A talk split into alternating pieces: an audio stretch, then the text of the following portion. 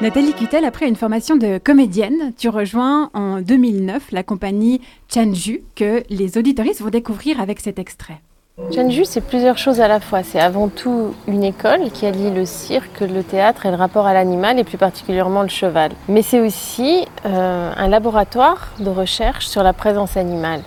Il y a une compagnie avec laquelle on crée euh, des spectacles, et notre matière première, c'est l'animal et euh, les rapports qu'on entretient avec lui.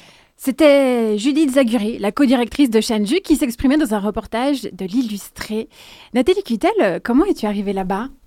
Ah, euh, Je sortais d'une école de, théâtre et puis euh, moi j'ai toujours monté à cheval, été avec des chevaux.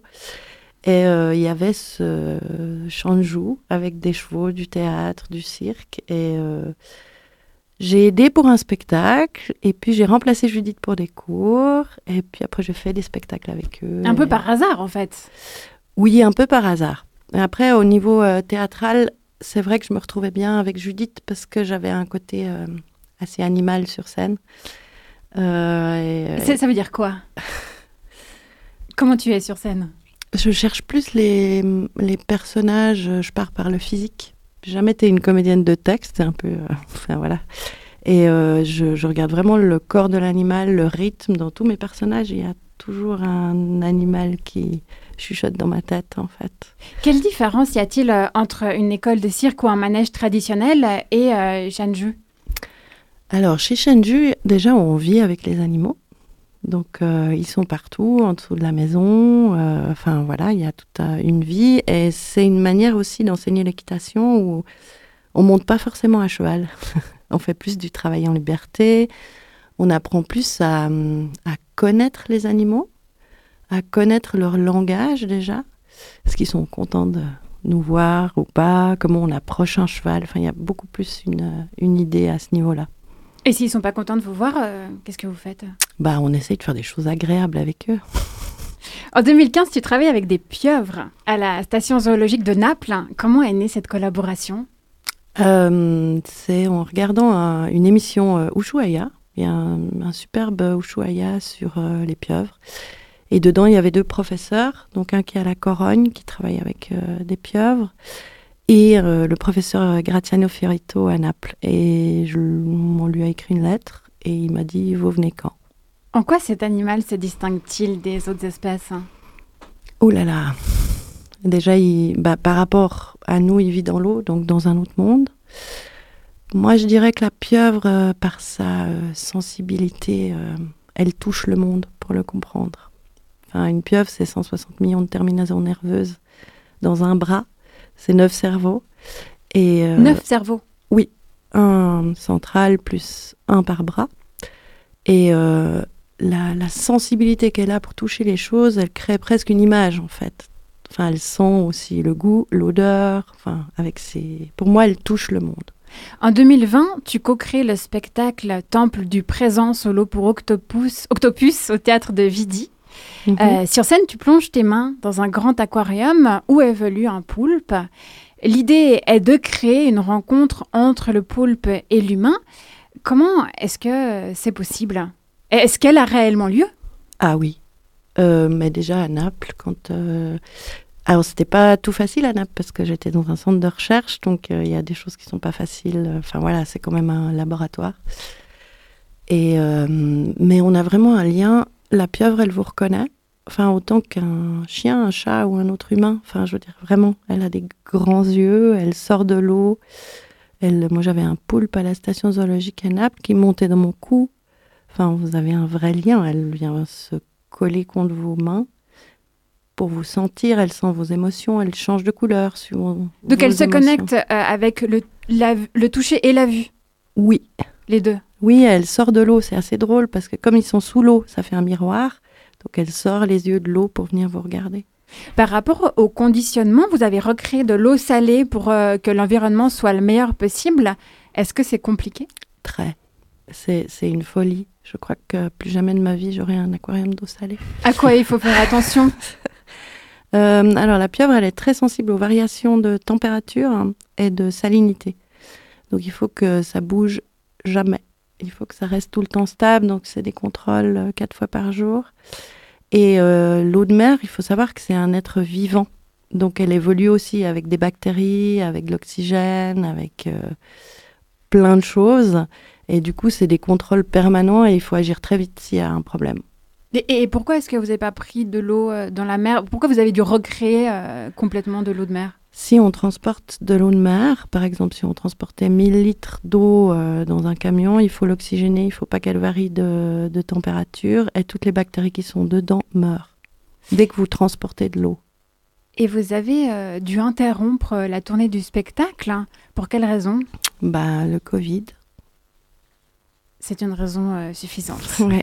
Nathalie, en 2017, tu participes au week-end être bête, organisé par Antoine Jacou au théâtre de Vidi. Cette carte blanche proposait d'explorer nos contradictions. D'un côté, on trouve les adeptes d'un adieu définitif aux bêtes au nom euh, de l'éthique, et de l'autre, les personnes qui veulent tout à la fois manger les animaux et se faire consoler par eux. Quelle est la solution finalement? Ouf, elle est vaste la question. euh... Euh, pour moi, on doit euh, laisser des espaces déjà aux animaux sauvages et le plus possible, enfin voilà, qu'il y ait euh, une, une vie qui puisse s'étendre et qu'on leur laisse leur lieu.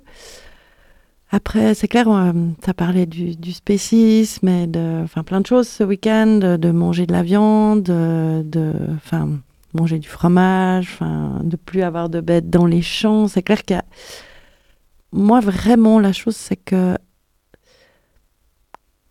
même si on mange les animaux. Toi, tu les manges? Moi, je mange la viande si je suis invitée. Si par exemple je vais chez quelqu'un et qu'il y a de la viande, j'en mange, mais sinon j'en achète pas ou voilà. Pour moi, c'est plus dur de pas manger de fromage, alors que euh, le fromage c'est aussi terrible en fait pour les animaux et pour les vaches, comme c'est fait. Enfin, c'est pas forcément moins dur que la viande ou enfin voilà. Euh, en tout cas, moi j'ai l'impression que si on, va dans le passé, si on allait chasser une bête, qu'on mangeait la bête, qu'il y avait un remerciement, qu'on mangeait une bête, tous les, je sais pas combien qu'on utilisait, tout l'animal, enfin voilà, là il y a je me dis bon, il y a un certain respect, mais ce qu'on fait aujourd'hui, c'est plus possible, enfin, de faire des hangars à, animaux, euh, enfin, je veux dire, où ils ont aucune vie, où ils deviennent... Euh, du matériel, quoi. Enfin, il y a quelque mhm. chose dans, dans cette con... bah, c'est de nouveau cette consommation extrême de tout, mais je pense que c'est pour tout. Oui, on va retrouver le photographe euh, Stefano Untertiner. Il évoque l'engagement des artistes tout en nuançant. La photo euh, s'étant énormément démocratisée, les personnes qui la pratiquent sont plus nombreuses et pas forcément respectueuses. J'ai été toujours euh, très engagé dans mon travail depuis tout le début de ma carrière.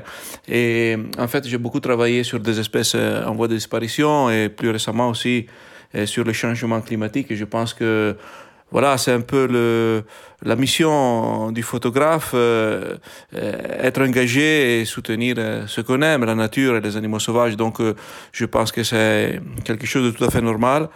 Euh, ça a changé beaucoup. Euh, depuis quelques années, il y a de plus en plus de, euh, de gens engagés dans, dans, dans, mon, dans mon domaine. Mais je pense qu'il faudrait en faire plus. Les jeunes, il faudrait qu'ils pensent un peu moins à la beauté de la photo, un peu plus à l'utilisation et au message de la photo. Donc, c'est pas encore assez, je pense.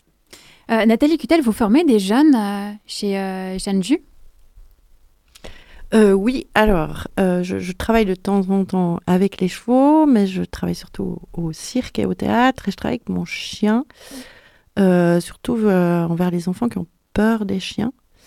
Parce que pour moi, la chose la plus importante, c'est de comprendre ce qui se passe en face. Mhm. Et j'ai vraiment l'impression que si on apprend, est-ce qu'un chien, bah, il est content de nous voir, ou il a peur, ou enfin, les réactions à avoir, la même chose avec un cheval et de, de lire qu'est-ce qui se passe en face. Mhm.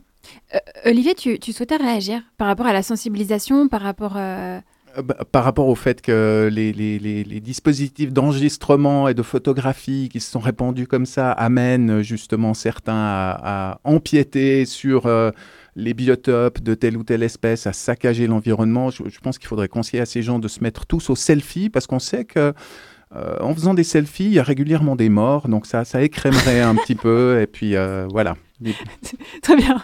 Merci beaucoup. On va revenir sur les chiens, Nathalie Kittel.